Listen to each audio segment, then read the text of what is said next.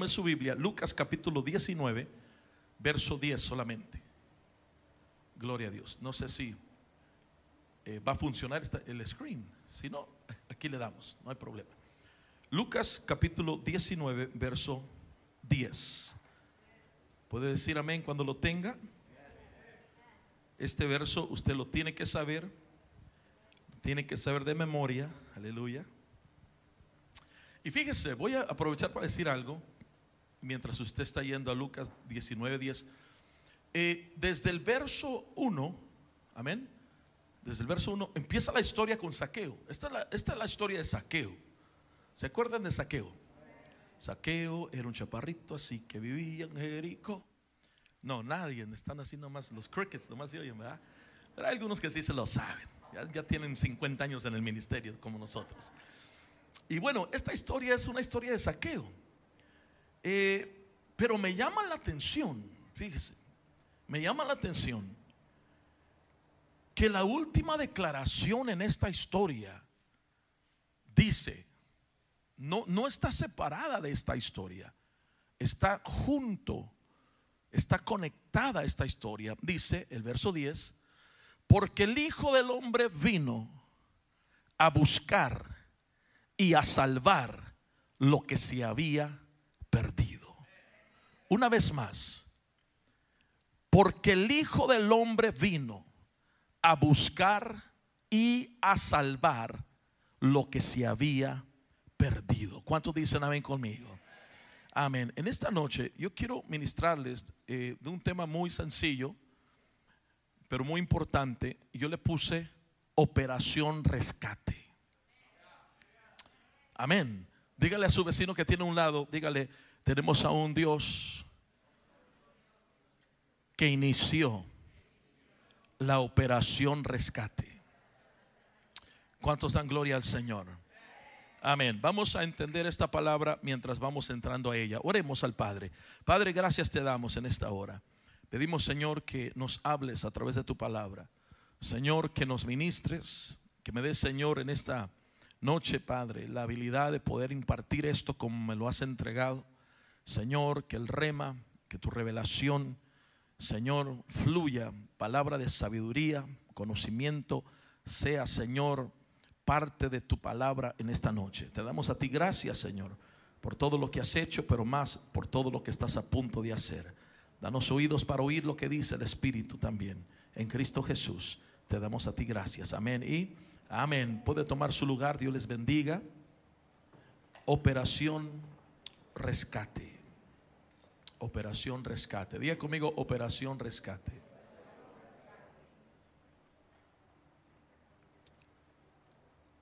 Si usted está tomando notas, quiero que vaya apuntando lo que vamos a estar ministrando eh, en, este, en esta introducción de esta palabra. Amén, porque esto es muy importante poder entenderlo. La Biblia dice, lo que acabamos de leer, que Jesús vino a buscar y a salvar lo que se había perdido. Él vino a buscar y a salvar lo que se había perdido. Esto para mí es muy interesante porque cuando nosotros conocemos lo que es el consejo de Dios en el tiempo eterno, nos damos cuenta que antes de que el Señor viniera a esta tierra, escuche esto, tuvo que haber habido un consejo en la presencia de Dios. Cuando empezamos a mirar esto detenidamente y vemos la misión que Jesucristo le dieron para venir a esta tierra, yo entiendo por su palabra que en esta reunión del cielo, el Padre, amado hermano, le entregó al Hijo su misión que simplemente era, ve, busca, salva y restaura lo que se había perdido. Es una visión bastante poderosa. Esta operación rescate, si me permite poder verlo de esa manera, es una operación que en el griego, escuche bien, se le conoce como seteososos. seteos sosos, que quiere decir seteo enviado a buscar con el fin de rescatar. Sosos quiere decir salvar, sanar, proteger y extraer. Ahora, esta es una misión bastante poderosa porque este seteo sosos es el plan que Dios el Padre le entregó a su Hijo para venir a la tierra a buscar seteo y salvar sosos lo que se había perdido. Está conmigo en esta noche. Vamos a empezar despacio, pero quiero que ponga mucha atención. Eso quiere decir que usted y yo estuvimos en el plan del Padre. Déjeme despertarlo un poquito y ahorita regreso. Desde el tiempo eterno. Mira a su vecino y dígale, tú no eres casualidad. Dígale, tú, tú no eres una casualidad que estés aquí sentado en este auditorio. Te rescataron. Vinieron a buscarte. Vinieron a buscarte, te encontraron, te salvaron, te restauraron. No estamos aquí por casualidad. Estuvimos en el plan del Padre desde los tiempos eternos. Alguien dele gloria al Señor. Alguien dele gloria al Señor. Entonces, cuando yo empiezo a mirar este plan del Señor, la Biblia dice que no solamente Él nos va a buscar, no solamente nos va a salvar, pero nos va también, dice la Biblia, a extraer. Ponga atención, porque quiero preparar esta palabra. Nos va a extraer, en otras palabras, Él no solamente te va a buscar, salvar y dejarte como te encontró, sino que su misión de Cristo es venir a la tierra, buscar, salvar y sacarte de la maldición donde te tenía el diablo. Aleluya. Y reposicionarte en un lugar donde puedas disfrutar la continuidad de Dios sobre ti, sobre tu casa, sobre tu familia y sobre todas tus generaciones. Aleluya, alguien dele gloria al Señor. Usted debe de saber que esto es importante para usted. Incluso es tan importante que usted tiene que saber que su principio es más importante y más poderoso que su pasado. Su pasado fue lo que usted vivió en esta tierra. Su principio fue lo que vivió en eternidad antes de ser enviado a la tierra. En su principio lo bendijeron. Algo que su pasado nunca podrá quitar de usted es la bendición del Padre. Por eso es que su principio es más poderoso que su pasado. Y cuando viene a Cristo, su pasado es borrado y es reconectado con el plan eterno del Padre para venir a rescatarlo y extraerlo a un lugar mejor. Alguien grite conmigo, amén a eso. Ahora, cuando, cuando yo empiezo a mirar esto, me da permiso tomar el tiempo en esta noche. Yo quiero que veamos un poco la historia de la tsunamita, porque aquí hay algunas cosas que quiero que nosotros veamos de la importancia de poder entender que cuando Dios envía algo o alguien a nuestra vida, no lo envía nomás para que venga a ser una experiencia pasajera,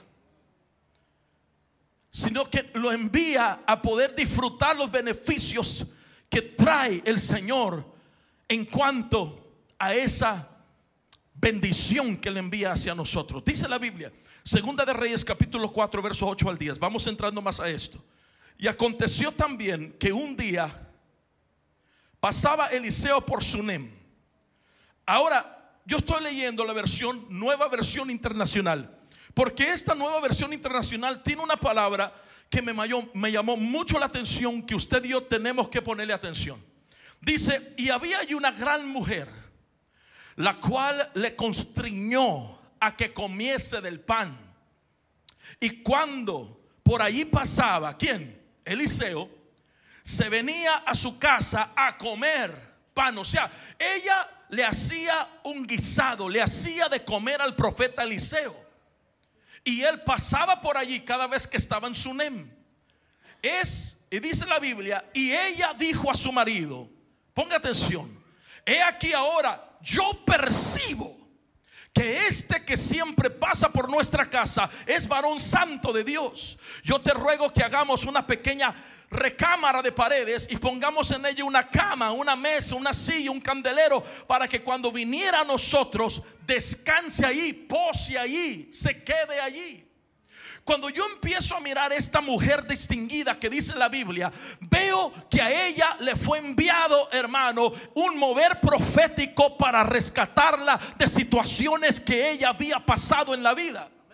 Cuando yo veo, hermano, que fue Dios el que envió el mover profético a su casa, también veo otra cosa aquí que no solamente es importante que Dios envíe un mover profético, pero sino que alguien que está experimentando el mover profético tiene que saber percibir percibir que lo que viene a su vida viene con el propósito de traer cambios, hermano, drásticos a lo que yo estoy viviendo. Está conmigo en esta hora. Esta mujer supo percibir. Ella, amado hermano, tenía sueños que habían sido, hermano, quizás destruidos. Hermanos, sentimientos que habían sido quizás apagados. Sueños, hermano, y deseos que quizás ya no estaban como antes. Pero cuando llegó el mover profético, el mover profético empezó a llegar porque ella empezó a alimentar, oiga bien, lo profético que venía a visitarla. Por eso es que no pienses que Dios va a venir a visitarte si no hay algo que tú tienes que ofrecerle. El hermano solamente viene a visitar a una persona que está dispuesta, hermano, a ofrecerle, a darle, a entregarle algo que otros no están dispuestos de entregarle. La visitación del profeta vino a la casa de esta mujer porque esta mujer se preocupaba de guisarle algo. Por lo tanto, produjo en el mover profético un patrón y un ritmo de visitaciones, visitaciones, visitaciones, visitaciones. Pero ella dijo, percibo que este hombre carga las llaves que van a desbloquear algo en mí. Oiga, oiga esto, oiga esto porque quiero llevarlo a algo. Percibo que este hombre carga las llaves proféticas de poder dimensionarme a mi propósito eterno. Eso que había enterrado lo voy a volver a sacar y voy a volver a creer. Pero un guisado no es suficiente. Hay cosas que tú tienes que entender que cargan, hermano, los moveres de Dios, las llaves para desbloquear cosas en ti. Pero las cosas que estás haciendo hoy no son suficientes. Dígale a su vecino, tienes que meterte más. Dile, dile, tienes que meterte más. Dile, dile por favor al que está atrás de ti, tienes que meterte un poquito más. Ella percibió, pero también supo que un guisado no era suficiente.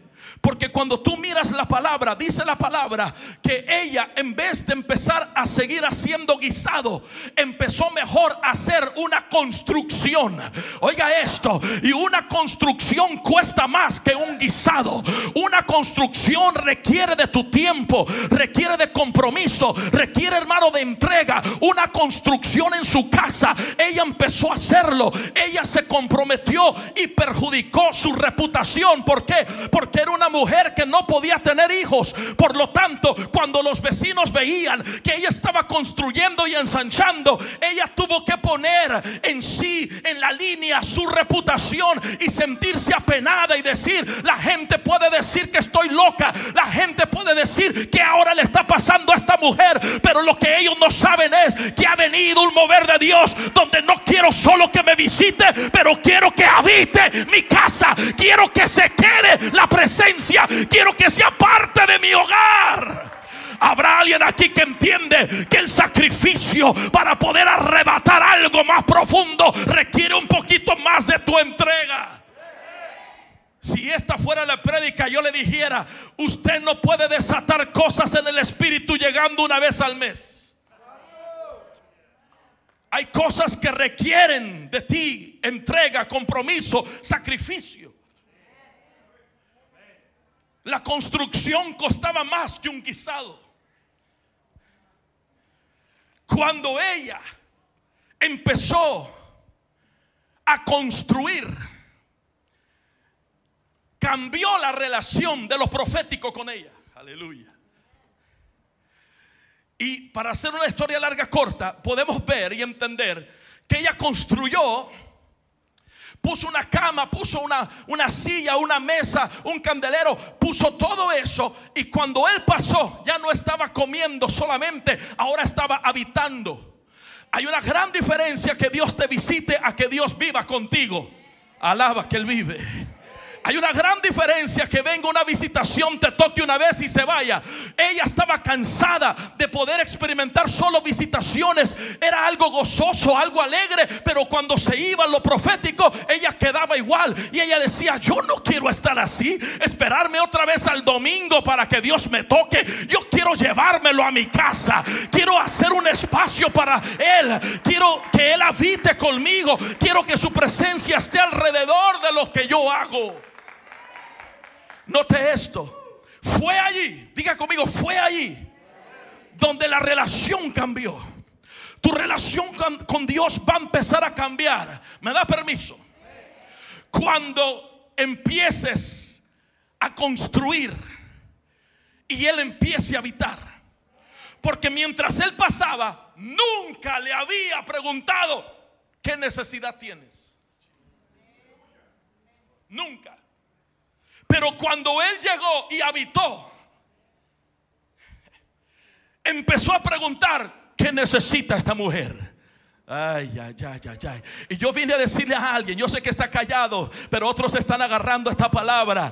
El Señor va a empezar a preguntar, ¿qué necesitas? Solo los que tienen visitaciones dicen, Señor, ay, si te acuerdas de mí. Pero los que habitan con su presencia, el Señor se preocupa y dice, ¿qué necesitas? Hay cosas que necesitas, yo las voy a hacer por ti. No te preocupes, yo voy a suplir. No te preocupes, yo lo voy a entregar. No te preocupes, yo voy a abrir la puerta. No te preocupes yo enviaré ángeles. ¿Qué necesitas?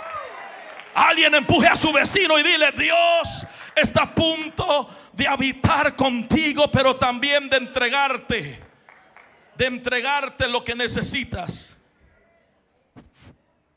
Tienes que cambiar tu relación a una relación más profunda con Dios.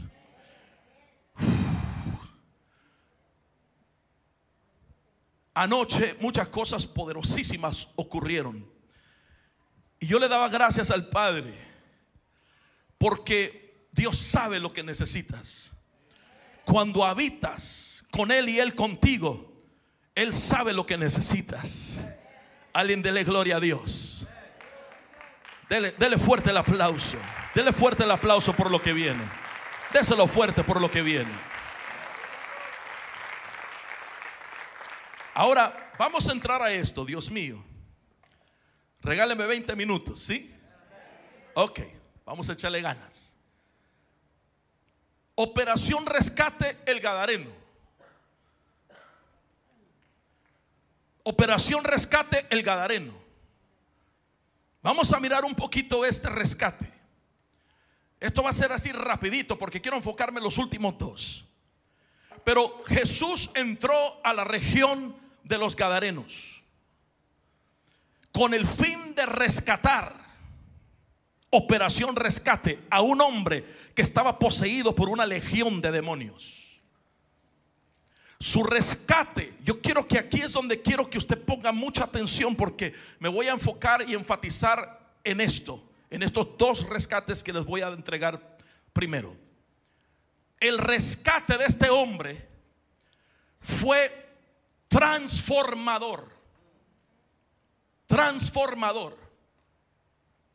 Fue un rescate que cuando llegó Jesús, no vamos a meternos en detalles, simplemente llegó Jesús, operación rescate el Gadareno, llegó Jesús, lo rescató de una legión de demonios que lo tenían poseído.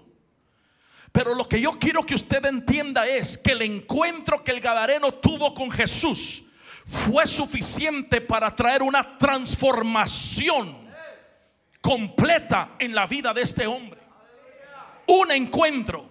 No fueron cinco, no fueron diez, no fueron veinte. Un encuentro vino a transformar la vida de un hombre a la manera de que cuando se quiso subir a la barca con Jesús, Jesús volteó y le dijo, quédate aquí, regresa a tu casa y cuéntales que un encuentro es suficiente para transformar la vida de un hombre. Y mientras yo oraba, el Señor me decía, el avivamiento que viene va a ser tan poderoso que la gente no va a necesitar 10, 15, 20 encuentros en el altar. Uno va a ser suficiente para transformar la vida completa de un hombre. Escuche esto, este hombre no fue un discipulado. Este hombre nadie hizo un seguimiento. Este hombre nadie hermano lo discipuló y lo preparó. Este hombre fue evidente su transformación porque un encuentro verdadero con Cristo vino a transformar su vida al punto que no solo él fue liberado, pero toda la casa donde él vivía también pudo conocer a Jesús por medio de un encuentro. Alguien grite conmigo, un encuentro. Hoy en día tenemos a gente cada servicio siendo ministrado, siendo lleno, siendo hermano liberado, siendo hermano profetizados, hermano, y no cambia la gente. Porque los estamos introduciendo a tener un encuentro con la iglesia, pero no con Jesús. Un encuentro con el líder, pero no con Jesús. Un encuentro, hermano, con el pastor, pero no con Jesús. Un encuentro con el apóstol, pero no con Jesús. Hay gente que si no oro yo por ellos, no quieren que nadie ore por ellos. No es su fiel jurado el que va a hacer la obra. El que va a hacer la obra se llama Jesucristo, el seteo sosos, el que vino a buscar y salvar lo que se había perdido. Un encuentro fue suficiente para transformar la vida. Operación rescate la mujer samaritana. La mujer samaritana. Cinco maridos has tenido y el que tienes no es tu marido. Tiene problemas y sus problemas no son que no puede agarrar novio. Aleluya. El problema de ella es que no lo puede retener. Alaba. Y esta mujer tiene, hermano, opciones. Pero su problema es de que ella no puede tener estabilidad en su vida. Ella está viviendo en una situación donde no puede ella ser estable, no puede establecer un hogar, no puede establecer una relación. Eh, se encuentra en una situación, hermano, crítica en su vida. Pero la Biblia dice que llega no el nombre número 5 ni el 6, el nombre número 7, nuestro Señor Jesucristo. Alguien diga conmigo, operación rescate la mujer samaritana. La mujer samaritana es confrontada por Jesús. Y Jesús fue a ella porque cuando tú no puedes ir a Él, Él va a venir a buscarte. Ah, no me está escuchando. Alguien aquí, bueno, lo voy a decir, alguien aquí dijo, voy a ir a la iglesia hoy. Ahora siento ganas de ir. No, hermano, tú no viniste. Dios puso en tu corazón el deseo para venir. Te fue a buscar a tu casa, a tu trabajo, donde quiera que estabas, y puso el querer y el hacer para llegar esta noche a recibir esta palabra. ¿Cuántos pueden decir amén conmigo? Cinco maridos has tenido, el que tienes no es tu marido. Sin embargo, Jesús llega con esta mujer con el fin de rescatarla. Voy rápido porque quedan los que quiero enfocarme. Y la Biblia dice que un encuentro, diga conmigo un encuentro. Un encuentro con Jesús no 100, no 50, no 20. Uno. Voltea a la parte de su vecino y dígale, uno. Un encuentro con Jesús fue suficiente de cambiar la vida de esta mujer y convertirla en la primer evangelista de toda una ciudad llamada Samaria. Un encuentro con Jesús vino, amado hermano, a activar el ministerio y el llamado de Dios sobre su vida. Nadie le enseñó hermenética, nadie le enseñó homilética, nadie le enseñó, hermano, cómo desarrollar un tema. Simplemente un encuentro con Jesús fue suficiente para transformar su vida y ella poder ir a transformar la vida de otros. Yo estoy convencido, amado hermano, y le digo esta noche que la iglesia ha comprado la mentira de que esta generación hay que tener cuidado. No hay que darle mucha iglesia. Pongamos cafecito y donas. Hagamos esto y lo otro para que no se vayan. Démosles un masajito espiritual. Y no hay que pasarnos muy, muy, muy, muy, mucho tiempo porque se pueden cansar y ya no regresa. No, yo estoy convencido que hay una generación que tiene hambre de ver el poder y la gloria de Dios. Yo estoy convencido que hay una generación que quiere ver piernas estirarse, ojos abrirse, hermano, y quiere ver la manifestación de la gloria de Dios. Yo no sé si habrá alguien aquí que puede gritar amén a eso. Yo creo que hay una generación que quiere ir más allá, más allá. Esta mujer samaritana no le importó. Ella había sido transformada y no se esperó a que uno de los discípulos la discipulara. Simplemente dijo, yo tengo hambre de poder activar lo que Dios puso en mí y estoy lista. Y fue y testificó. Y todo lo que la miraban decía, ¿cómo puede ser? Te conviertes en un testigo transformador cuando empiezas a revelarle al mundo lo que Dios ha hecho en tu vida a través de un encuentro con Dios. Alguien grite amén conmigo. Vamos, a, vamos, vamos, dígale, dígale a su vecino, vamos por más. Ahora mucho brinco y el terreno está plano. Ahora mucho grito y nada de acción. Mucho humo, no hay lumbre, no hay fuego. Estoy hablando en general. Gracias al Padre por este ministerio. Que aquí hay fuego. Que aquí los demonios tienen que correr. Que el cáncer no es, hermano, protegido por nada. Aquí Dios se mueve con poder y autoridad. Alguien grite amén conmigo. Operación rescate la mujer samaritana. Él vino a buscar. Él vino a salvar lo que se había perdido. No Nadie está tan perdido que Dios no lo pueda salvar. Tu situación no puede estar tan mal que Dios no pueda transformarla. Alguien grite amén. Mire, este es un mensaje fuera, fuera de, de, mi, de mi área, porque es evangelístico, pero quiero que ponga atención. Él quiere hacer algo contigo esta noche.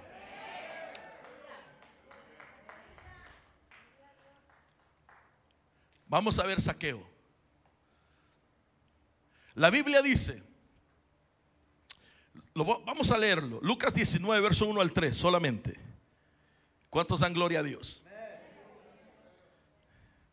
Diga conmigo, hazlo otra vez, Señor. Hazlo otra vez, Señor. Dicho sea de paso, yo sé en mi espíritu que el fluir más poderoso que vamos a ver en este último tiempo va a ser el fluir evangelístico. Los siervos de la última hora fluirán poderosamente en este ministerio. Lucas 19, verso 1 al 3 dice, habiendo entrado Jesús, ¿en dónde? Pero dígalo fuerte. Habiendo entrado Jesús, ¿dónde? En Jericó, iba pasando por la ciudad. Iba pasando por la ciudad. Y sucedió que un varón llamado Saqueo, que era jefe de los publicanos y rico, procuraba ver quién era Jesús, pero no podía a causa de la multitud, pues era pequeño de estatura. La primera frase dice, habiendo entrado Jesús en Jericó, iba pasando por la ciudad. Operación, rescate, saqueo. Aleluya. Yo quiero que, yo quiero que veamos esto. Porque esto me llama la atención. Que dice la Biblia y empieza diciendo en esta historia, habiendo entrado Jesús en Jericó, cuando tú empiezas a mirar el historial de Jericó, te das cuenta, amados hermanos, que Saqueo vivía en Jericó, pero que Jericó era considerada una ciudad maldecida. Jericó, dice la Biblia, que en los tiempos antiguos Josué había puesto un decreto que cualquiera que reedificara la ciudad de Jericó iba a ser maldecido él, sus hijos y toda la ciudad. Vamos a leerlo. Josué capítulo 6, verso 26, por favor, mis hermanos de producción. Vamos a leerlo. Josué capítulo 6, verso 26. Dice, en aquel tiempo Josué hizo este juramento. Maldito sea en la presencia del Señor el que se atreva a reconstruir esta ciudad. Que eche los cimientos a costo de la vida de su hijo mayor. Que ponga las puertas a costo de la vida de su hijo menor. Esta ciudad era considerada maldecida. Pero la Biblia dice que Jesús entró a la ciudad. Aleluya, levanta su mano derecha. Jesús va a entrar a las áreas maldecidas que han sido marcadas sobre nuestra vida y sobre nuestras generaciones. Operación Rescate, diga su nombre, ¿está listo? Operación Rescate, dígalo al apellido, todo el apellido, toda su generación. Operación Rescate. La Biblia dice que en aquel tiempo Jesús entró en la ciudad, entró al lugar que estaba maldecido. Y dice la Biblia que él no solamente había entrado al lugar donde vivía saqueo, en un lugar maldecido, pero dice la Biblia también que Jesús caminaba, que pasaba en medio de esa maldición. Jesús llegó y entró y su misión era ir, buscar, salvar y rescatar lo que había sido perdido. Y cuando yo miro a mi Señor, le doy gracias al Padre que le entregó esa misión a mi Señor de poder venir a esta tierra a poder cumplir el seteo sos de Dios. ¿Por qué? Porque cuando entiendo a mi Señor, entiendo de que no hay maldición que lo intimida. No hay maldición, hermano, que lo pare. No hay maldición, hermano, que le diga que no se puede. La Biblia dice que él se paseaba por la ciudad de Jericó, se paseaba por la ciudad de Bethsaida, se paseaba por Tiro de Sidón, se paseaba por Gadara, se paseaba por las aldeas de los leprosos, porque no hay nada más grande que lo que él carga, no hay nada más terrible que lo que él posee, no hay enfermedad, no hay maldición, no hay brujería, no hay hechicería que pueda venir en contra de lo que él tiene arropado. Él vino, hermano, a destruir cualquier obra de Satanás Alguien grite amén a eso. Él vino a destruir la pobreza, vino a destruir la escasez, vino a destruir el temor, vino a destruir, hermano, cualquier situación en la cual estés viviendo. Saqueo vivía en donde? En la maldición. Jesús se metió a la maldición y le dijo, tengo que ir a tu casa. ¿Cuántos dejaron a Jesús entrar a su casa? Diez. ¿Cuántos dejaron a Jesús entrar a su casa? Cuando tú dejas entrar a Jesús a tu casa, lo estás invitando a romper cosas en tu vida. Yo quiero que se quite, hermano, la máscara de espiritualidad. Quítese, hermano, la máscara de cristianoide. Le quiero hablar al que está allá atrás metido, al profundo, al que se esconde allá muy adentro. Dios dice, quiero tratar y lidiar con unas cosas en tu vida. Porque hablas en lenguas, pero sigues bajo la maldición de pobreza, de escasez. Hablas en lengua y ves visiones, pero sigues no pudiendo perdonar a aquellos que te han ofendido. Yo quiero venir y meterme, dice el Señor, a lo más profundo de la maldición que te tiene atrapado, que te dice que no puedes vivir mejor que lo que estás viviendo en esta noche. Mire esto, la Biblia dice que él se metió allí, se metió donde estaba la maldición. Vino a romper el Señor modelos. Mire hermano, yo he estado estudiando algo que me ha dejado el Señor, me, me ha revolucionado cómo la iglesia de hoy funciona diferente, hermano, a la iglesia primitiva. Nosotros oramos por la gente y la gente se cae. La iglesia primitiva oraba por la gente y la gente se levantaba. Jesús llegaba, oraba por los leprosos y se sanaban. En el Antiguo Testamento la gente tocaba a los leprosos y se contaminaban. Tenemos que entender que nosotros vivimos en un pacto distinto donde Dios está cambiando los principios al favor del pueblo de Dios. Que nosotros tenemos la autoridad divina para hacer cosas sobrenaturales delegadas por Él mismo para ir, ir a todo el mundo y predicar el Evangelio y poder manifestar su poder. Alguien grite amén conmigo en esta hora. La Biblia dice, amados hermanos, que esta operación llamada saqueo. Grite saqueo. Pero grítelo fuerte, saqueo. Saqueo era un, un, este, un cobrador de impuestos. O sea que él sabía cómo hacer un saqueo. Es para que se despierte. Pero yo quiero que me ponga atención, porque, porque cuando estaba leyendo esto, el Señor compartía algo conmigo y yo decía, Señor, qué tremendo empecé a analizar unas cosas y me daba cuenta que Dios en su operación rescate no permitió, a pesar de tu situación, que te perdieras. No permitió que a pesar de lo más inundado en maldición y cosas negativas, hermano, enredado en lo más terrible de la vida, no permitió que te perdieras. ¿Por qué dice eso? Usted, pastor, le voy a decir por qué. Porque Saqueo era un cobrador de impuestos, era un engañador, era un defraudador, era un mentiroso, era alguien que era tranza, decía el que no tranza no avanza. Vivía dentro de una maldición llamada Jericó, pero se llamaba Saqueo. Saqueo quiere decir puro. Eso quiere decir de que no debes de permitir, aleluya, que todas las cosas que han venido en contra de ti te roben de tu verdadera identidad. No, me, no, sé si alguien me está oyendo en esta hora. Tú tienes que entender que hay cosas en tu vida que no pueden ser alteradas a pesar de la situación que tú estás pasando. Él estaba allí en Jericó, una maldición.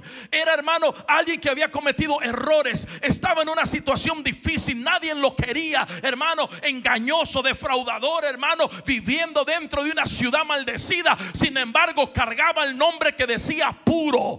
Eso quiere decir que Dios fue atraído por medio de algo en su corazón que todavía decía puro. Hay cosas en tu corazón que Dios dice solamente porque veo que ahí hay algo que quiere más de mí voy a bendecirte a pesar de tu situación, a pesar de la prueba, a pesar de la lucha. Te voy a sacar de allí. Y la gente que te vio maldecido, la gente que te vio, hermano, defraudador, la gente que vio tu testimonio hasta el piso, va a mirar lo que voy a hacer contigo. Voy a voltear tu situación.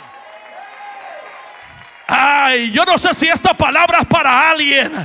Quítese la culpa. Bote por allá la culpabilidad. Bote la condenación. Levante su mano y diga, he sido llamado por Dios. Yo cuando yo no pudo salir, Él vino y me rescató. Eso tiene que ser suficiente para alabar a Dios. Hay cosas que tienen que producirse en tu vida una alabanza tan maravillosa, no porque eres el mero alabador, pero porque estás agradecido. ¿Cuántos de nosotros no deberíamos de estar aquí sentados en este auditorio, pero estamos aquí por su gracia? ¿Cómo voy a llegar a callarme? Eso tiene que producir en tu vida una alabanza espontánea. ¿Usted sabe que es una alabanza espontánea? Sí sabe que es una alabanza espontánea. Que cuando ni siquiera es el momento de grito de júbilo, pues todos gritan. Pero una alabanza espontánea es algo que sale de tu más profundo interior, donde todo está callado y tú dices, ¡Hey!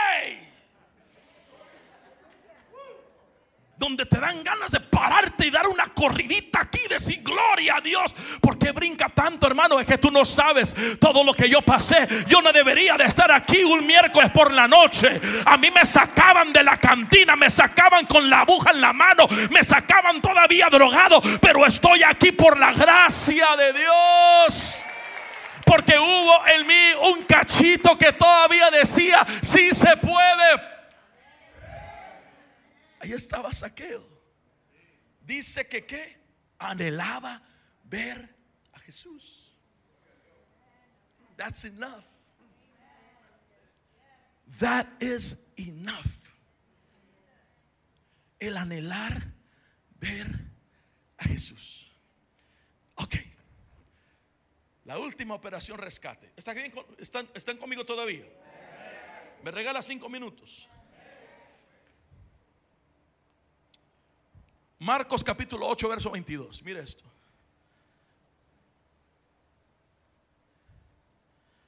Aleluya. Aleluya. El indiferente se le olvidó lo que Dios hizo por él. Qué triste. A ver, todo el indiferente grite amén.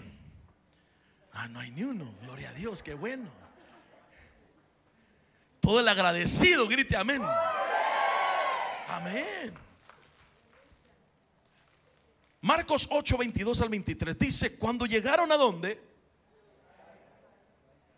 Bethsaida, algunos, algunas personas le llevaron un ciego a Jesús. Jesús llegó a Bethsaida y unas personas viviendo en Bethsaida le llevaron un ciego a Jesús y le rogaron que lo tocara. Le rogaron que qué? Que lo tocara. ¿Cuántos dicen amén? Él lo tomó de la mano al ciego y lo sacó fuera del pueblo. ¿Y qué hizo? Vamos a, vamos a ver el 23, porque hasta ahí llegó donde yo estoy. Tomándolo al ciego de la mano, lo sacó fuera de la aldea y después de escupir en sus ojos y de poner las manos sobre él, le preguntó, ¿ves algo? Ahora, yo quiero por un momento que entendamos esto, porque estamos hablando Operación Rescate Bethsaida.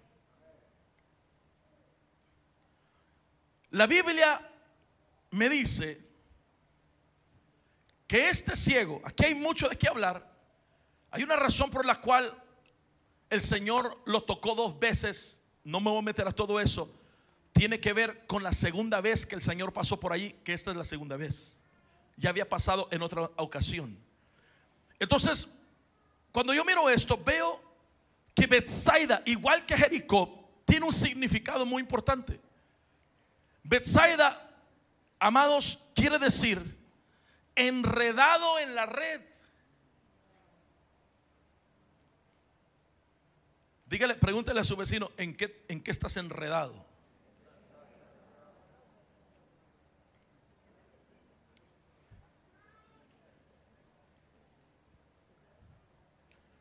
El Señor nos quiere sacar de estas cosas. Sí, porque hay mucho potencial. Hay promesas, hay profecías. Pero en veces nos enreda, estamos metidos en un, hasta Dios sabe, en un rollo. Entonces, Bethsaida quiere decir en una de sus definiciones, enredado en la red. Este hombre entonces me da a entender que está viviendo enredado. Necesita ser desatado. Cuando tú empiezas a mirar esto, me doy cuenta, amados hermanos, y, y la historia es interesante, porque cuando el Señor llega, ellos quieren que Jesús los sane allí. Le llevan al ciego a Jesús y le dicen, sánalo, ponle la mano y sánalo. Sin embargo, cuando yo miro esto, el Señor no iba con intenciones de, de sanarlo en Bethsaida, sino de rescatarlo de Bethsaida. ¿Está conmigo en esta hora? Por eso es que, amados, déjeme, let me slow down. Por eso es que muchas veces la gente quiere y nos, y nos, nos empuja a orar por todo el mundo. Es que ore por él, ore por él. Pastor, ore por él, ore por él. Y no es solamente de orar por él. Si tú notas la historia, había un protocolo en esta historia y Jesús no iba para sanarlo en la ciudad, iba para rescatarlo de la ciudad. Porque si él lo sana en Bethsaida, ese hombre recibe su sanidad, pero no es sacado de la maldición. Entonces va a haber gente que quiere empujarte a hacer cosas que si no consultas primero a Dios, puedes estar haciendo más un daño que un bien. Él estaba ciego por una razón. Eso se llamaba la misericordia. Porque aunque él estaba viviendo en un lugar maldecido, por lo menos él no podía ver lo que estaba ocurriendo en ese lugar. Le cerraron los ojos. Entonces vienen estos hombres y le dicen a Jesús, sánalo, sánalo, sánalo. Y el Señor, diga conmigo, el Señor no es un Dios que va a alterar los procesos. Sino que el Señor le dijo, lo voy a sanar pero primero tengo que removerlo, extraerlo, sacarlo del lugar que lo tiene enredado. Y muchas veces vamos nosotros sintiéndonos super eures tratando de salvar a gente cuando Dios primero la quiere, hermano, rescatar de donde se encuentra para entonces traer sanidad completa sobre la vida de una persona. Porque si la sana en el momento, la maldición vuelve otra vez. Y la Biblia dice que Jesús les dijo, lo voy a sacar. Señor, pero no es más fácil que le abras los ojos. Si lo vas a sacar de la aldea, no es más fácil que le abras los ojos para que él por lo menos pueda ver dónde va pisando y sacarlo. No será más fácil. Y muchas veces nosotros decimos, Señor, pero no es más fácil que lo hagas ahorita. Dios es un Dios de procesos. Y Dios dice, yo no lo voy a hacer a tu manera, porque en el proceso de sacarte vas a aprender a confiar en mi mano. Jesus, come on somebody. Vas a aprender a sentir cada paso. Vas a aprender a poder entender la guianza y caminar por fe y no por las cosas que se ven. Vas a aprender a conducirte por un camino donde toda tu confianza tiene que estar inclinada a mí. Si yo te sano acá, rápido te volteas y te vas. Pero si te dejo pasar el proceso donde no sabes lo que está pasando, pero yo estoy obrando no sabes y no puedes verlo, pero yo estoy destruyendo la maldición. No sabes ni te das cuenta, pero yo estoy agarrado de tu mano y te estoy conduciendo. Eso va a amplificar tu fe y te va a hacer entender que si no hubiera sido por el Señor. Esta gente, esta gente quería manipular el proceso que Dios iba a usar para rescatar a este hombre. Primero el Señor se interesaba de desenredarlo. ¿En qué rollo nos hemos metido? El Señor dice, te voy a bendecir, pero primero te tengo que desenrollar. Porque estás metido en un rollo, enredado con gente que no tiene que tener enredado con gente que no tiene que estar a tu lado, enredado con situaciones que no deberían de estar en tu vida. Sí, te voy a bendecir, sí, te voy a dimensionar, sí, te voy a dar lo que el deseo de tu corazón eh, eh, quiere, pero primero tengo que desenredarte de cosas.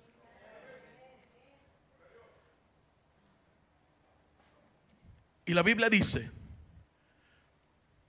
que ellos le dijeron, Pon las manos sobre él, sánalo. ¿Y qué dijo el Señor?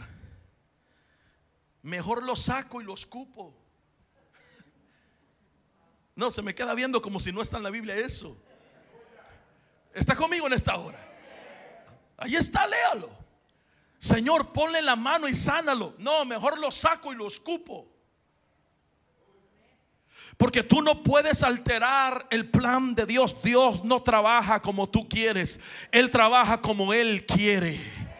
No puedes manipular al Señor. Mire, en estos días escribí siete antispíritus del avivamiento. Siete antispíritus que no operan allá en el mundo, operan en la iglesia. Siete espíritus que se mueven con brujería carismática, que tratan de manipular, hermano, el mover de Dios. Hay diferentes espíritus enviados a tratar de hacer cosas bajo la ordenanza de ellos y no bajo la ordenanza de Dios. Pero en esta noche yo te digo, en el proceso, agárrate de la mano, deja que Dios te conduzca donde estás. Cuando abras los ojos, ya no vas a estar donde estabas. Ay, ay, ay, ay, ay, ay, ay. Cuando Dios te abra los ojos, ya vas a estar mejor. Cuando Dios te abra los ojos, cosas van a ser restauradas. Cuando Dios te abra los ojos, ya no vas a sentir el dolor que tuviste que sentir en el pasado. Dios dice, confía en mi mano, yo te voy a hacer.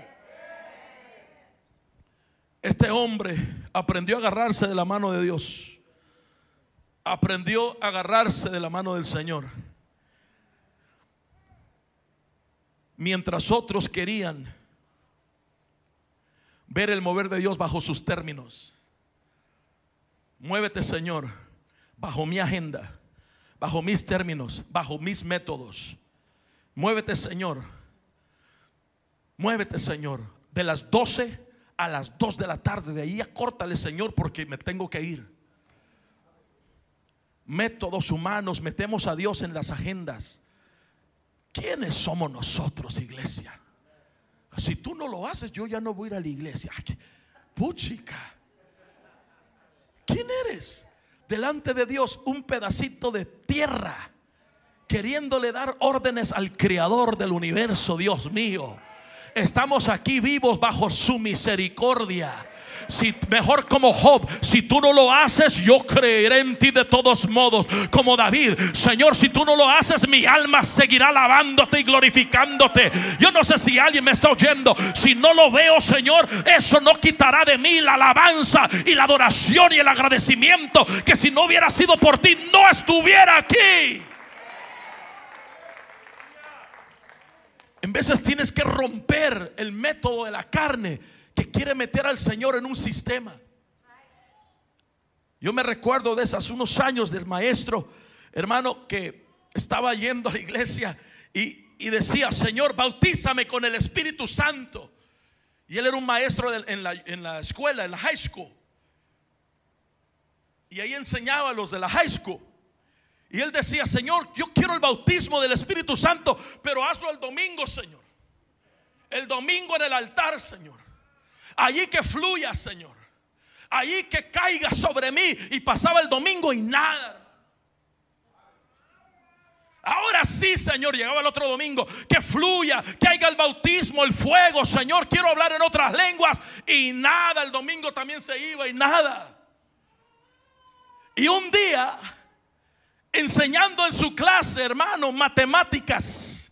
Estaba allí enseñando matemáticas y estaban los estudiantes ahí de la high school viéndolo. Y de repente sintió como algo que vino sobre él. Y decía, Señor, ¿qué es esto? Señor, aquí no, decía, aquí no, Señor. Y empezó el hombre a llorar y a temblar. Y empezaba, hermano, a, sacudirse. Y decía, Señor, y todos se levantaron y lo veían. Y empieza a hablar en lenguas. que Empezó el fluir del Espíritu. ¿Por qué? Porque quería meter a Dios en un método. Pero Dios dijo, no me metas en tu método, yo me voy a meter en mi método. Yo lo voy a hacer como yo quiero.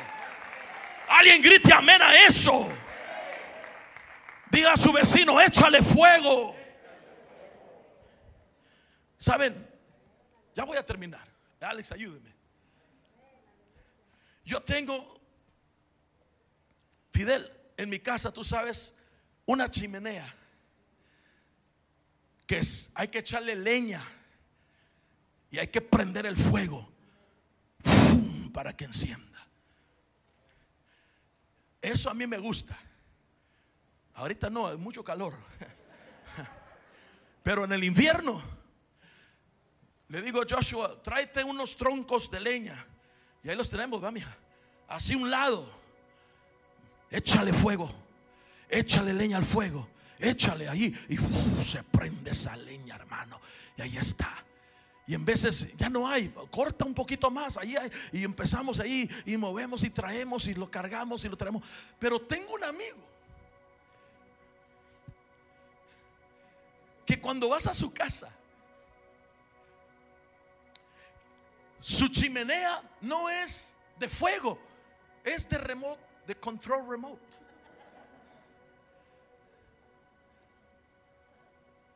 Es de control remoto y nomás así le hace, mire.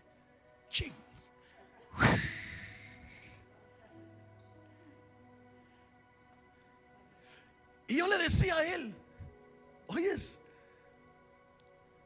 con tu chimenea no necesitas cortar leña. Y él contento, no, no. No necesitas esfuerzo. No, no.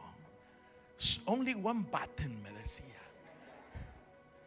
Y yo le decía, sí, así hay muchos cristianos, le digo. Cristianos, control remoto. No quieren cortar leña, no quieren morir a nada, no quieren entregarse, no quieren sacrificarse, no quieren hermano comprometerse, no quieren sudar, no quieren subir al monte, no solo quieren Aleluya, gloria. Y agarran el micrófono así. Oh, gloria. Oh, aleluya, qué son. Hoy, Dios mío, vamos a parar, hermano. Lo tremendo con el fuego que yo he aprendido es que cuando tú le metes leña al fuego, se enciende rápido, pero es difícil de apagar. Y cuando hay un fuego encendido verdadero, que ha costado, que tienes que salir, yo no sé si usted le ha tocado eso, que tienes que salir al monte y cortarla por ti mismo, hacerla pedazos, ponerla en el hombro, cargarla y echarla en el fuego. Esto es algo diferente. Por eso hay gente de leña que no hace las cosas con el método humano. Timer, una hora y en la hora se apaga. Iglesia control remoto. Yo le he dicho a mis hermanos de inglés, cuando estamos aquí terminando, que el altar se quede encendido para que cuando entre el ministerio latino sientan las llamaradas del fuego que se estaban quemando desde temprano. Amado, ¿me da permiso? Iglesia, ¿me da permiso? Si el domingo usted llega y todavía está aquí la iglesia en inglés, no se quede allá afuera así tomándose su té. Métase a la gloria. Que se pierda el conocimiento si es en inglés o en español, pero la gloria de Dios está presente y yo quiero más.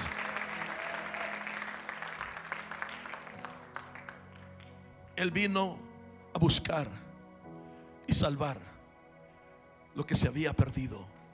Él vino a extraer. Zeteos osos. Vino Él a proteger y a sacar para reposicionar y entregar un verdadero propósito por la cual estás en esta tierra. No estás aquí por casualidad.